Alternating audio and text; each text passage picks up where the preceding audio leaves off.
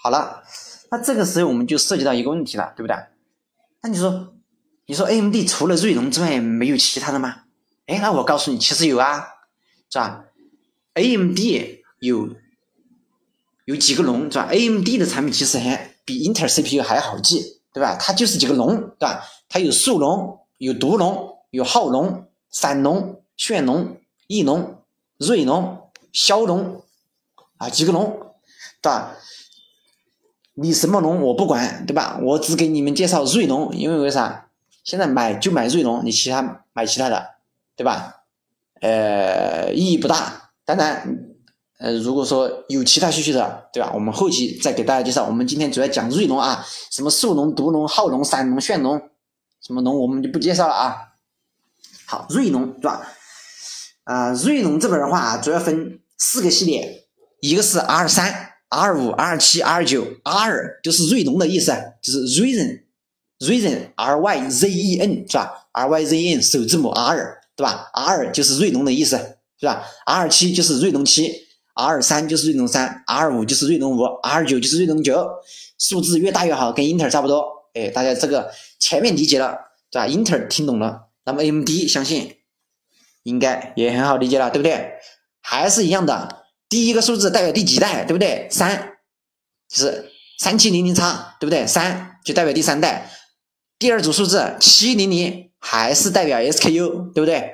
还是代表性能等级啊？数字越大越好。比如说 R 七三八零零叉就比 R 七三七零零叉要好，对不对？为啥？因为八零零比七零零要大嘛，它的 SKU 数值要大嘛，是不是？后面那个字母呢，又是一个后缀，对吧？但是 A M D 的后缀和英特尔的后缀又不一样的，这个到后面我再大家给大家讲一下啊。这么，那么这个呃用的最多的其实一个是 G，一个是叉，对不对？G 代表有和显，意思就是就是这个 C P U 里面带了一个显卡芯片，对不对？叉啥意思啊？叉代表 extend，啥叫 extend？就是更强。对吧？更强、更快、更高啊！意思就是带叉的比不带叉的要好，对不对？比如说三六零零叉，比如说 R 五三六零零叉和 R 五三六零零哪一个好？那么三六零零叉要比三六零零要好一点，因为它带叉了嘛，对不对？嗯。现在的，嗯，为啥我们只讲锐龙？因为。根据他们这个 CPU 的这个发展历史啊，就说，呃，英这个 AMD 在锐龙以前的这个 CPU 其实比不上这个英特尔的 CPU，对吧？所以我们也不建议大家买。嗯，所以说我们买的话，其实就是从锐龙这一代，因为从锐龙这一代，他们那个呃，就是他们那个 AMD 公司啊就启用了全新的那个架构，叫 Zen 架构，对吧？他们用这个 Zen 架构推出的这个锐龙系列处理器的话。就是可以，就说已经可以和英特尔相抗衡了，甚至比它还要好，所以我们就一般也是推荐买锐龙嘛。对，锐龙是这个意思。还有一些，然后有些人他说：“哎，你说 R 三、R 五、R 七、R 九对吧？R 三是代表低端，R 五代表中低端，R 七代表中端，R 九代表中高端，对不对？”那你说中高端，那你就没有高端吗？难道难道这个 A 难道这个锐龙它就没有高端的 CPU 吗？那我告诉你，锐龙也有高端 CPU 啊。锐龙的高端 CPU 叫 Third Reaper，啥意思啊？翻译过来叫线程撕裂者，是吧？线程撕裂者，是吧？我们经常听说线程撕裂者，线程撕裂者指的就是 Third Reaper 啊，它的英文名字叫。T H R E A D R I P P E R 啊，叫 Third Reader。好，也就是说，如果你要买这个 A M D 里面，就是买这个锐龙系列里面最厉害的 C P U，你就买线程撕裂者。但是这个 C P U 一般比较贵啊，嗯，比较贵，一般也不推荐购买，一般都是买你买的 R 九差不多了，对吧？R 九其实就行了。好，我们看一下。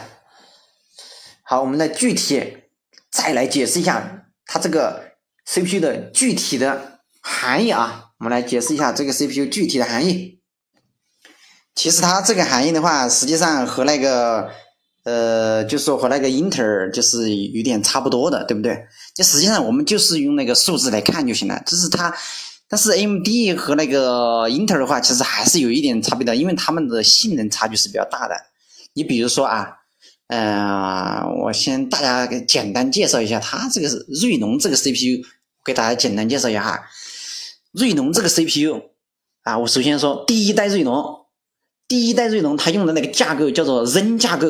啊，是二零一七年推出的，然后第二代的那个锐龙，我们我们叫做 Zen 加架构，是二零一八年推出来的，对吧？Zen 架构使用的是十四纳米的制作工艺，而二零一八年那个 Zen 加的那个架构是使用的是十二纳米的制作工艺，然后二零一九年又出了 Zen 二架构，是吧？Zen 二架构使用的是七纳米的制作工艺，二零二零年出了 Zen 三。而 ZN 三出的又是七纳米的制作工艺，哎，大家可能就意识到了，对吧？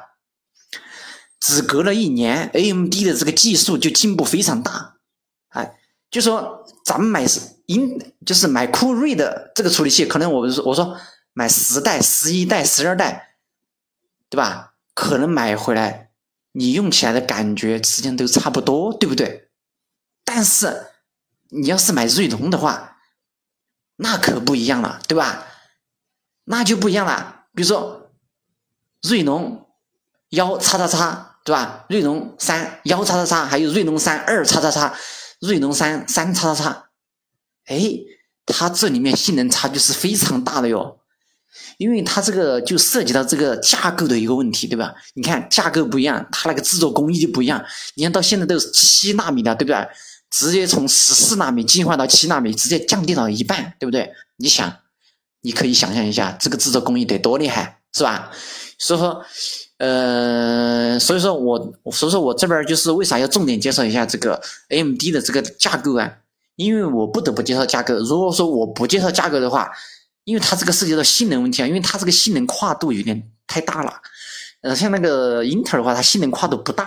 对不对？所以我就其实英特尔它也有架构，但是我没有必要给你介绍，为啥？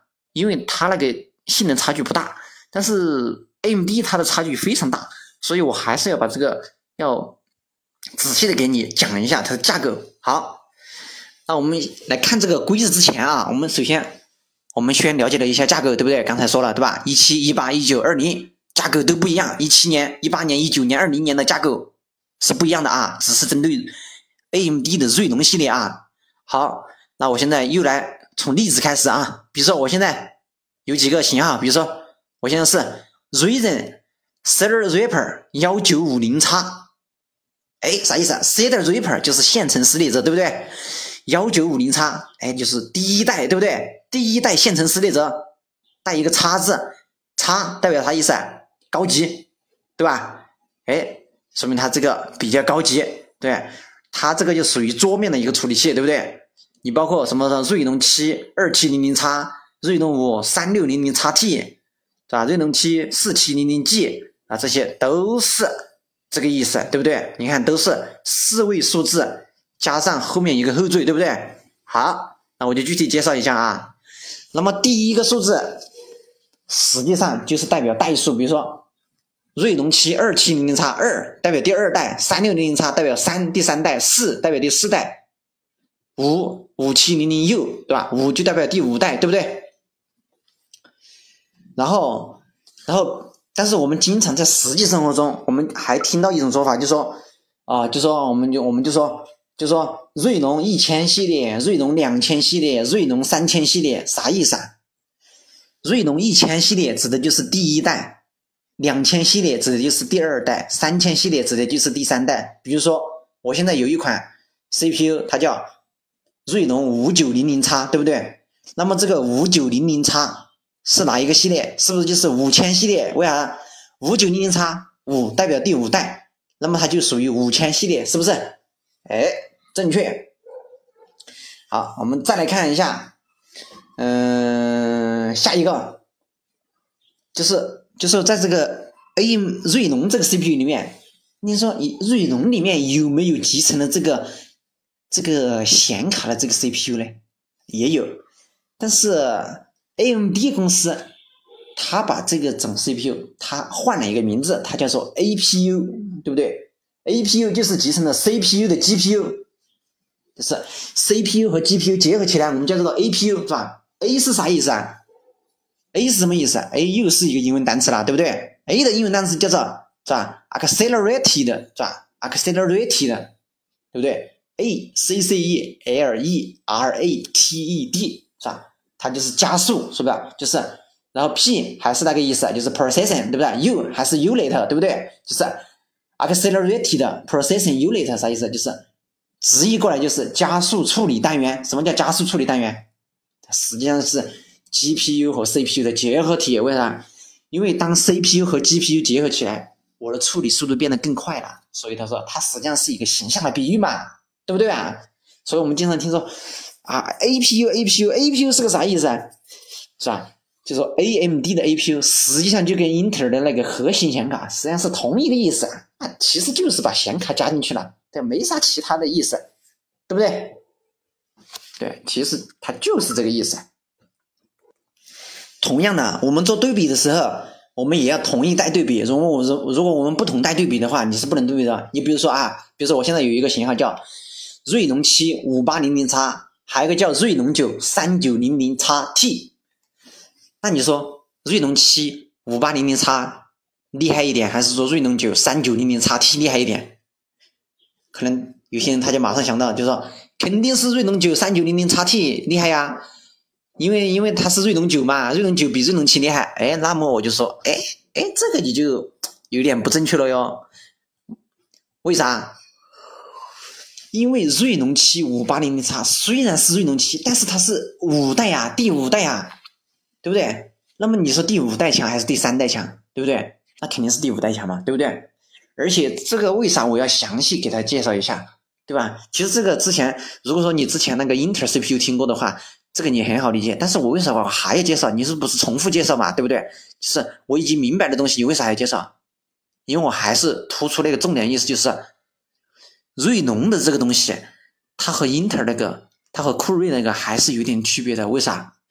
它这个差别有差别，而且它这个差别不是一般的大，是很大哟。我跟你说，比如说，如果说这个型号，如果它是酷睿，比如说，比如说我现在说锐龙七和锐龙九，对不对？是英特尔的 CPU，那有可能说，对吧？有可能说这个锐龙七五八零零 X，它可能比这个呃锐龙九三九零零 X 强不了多少，对不对？但是因为它是 AMD 的 CPU 啊，它就强了不少。为啥？因为我架构不一样啊，我架构不一样。我三九零零 x T 是什么架构？我三九零零 x T，我锐龙九的三九零零 x T 是 Zen 二架构的，但是我锐龙七五八零零 x 是 Zen 三架构的，对不对？Zen 三架构比 Zen 二架构差的不是一点半点的，大家记住啊，差的很多的。所以说，为啥我要重点拿出来说？因为说我第一个是突出他们。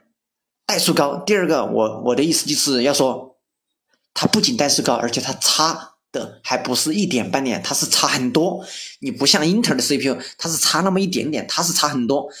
差这个很多的话，是直接影响到你购买 CPU 的你的想法的，对不对？你想嘛，你买 CPU 的时候，对不对？你差了很多，你肯定就要选，我到底是买哪个 CPU？如果说两个 CPU 差的不多。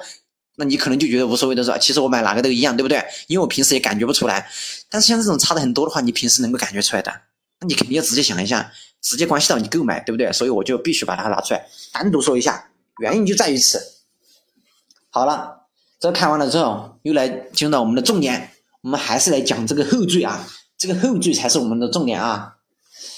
后缀，好，我们首先来看这个后缀啊。第一个后缀就是 x 是吧？x 代表啥意思？x 代表 xfr 是吧？那说什么是 xfr？啥意思啊？xfr 是一种技术，有这种技术啊，就代表它的主频比较高。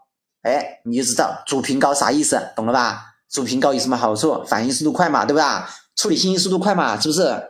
哎，那么带 x 的那肯定比不带 x 的好。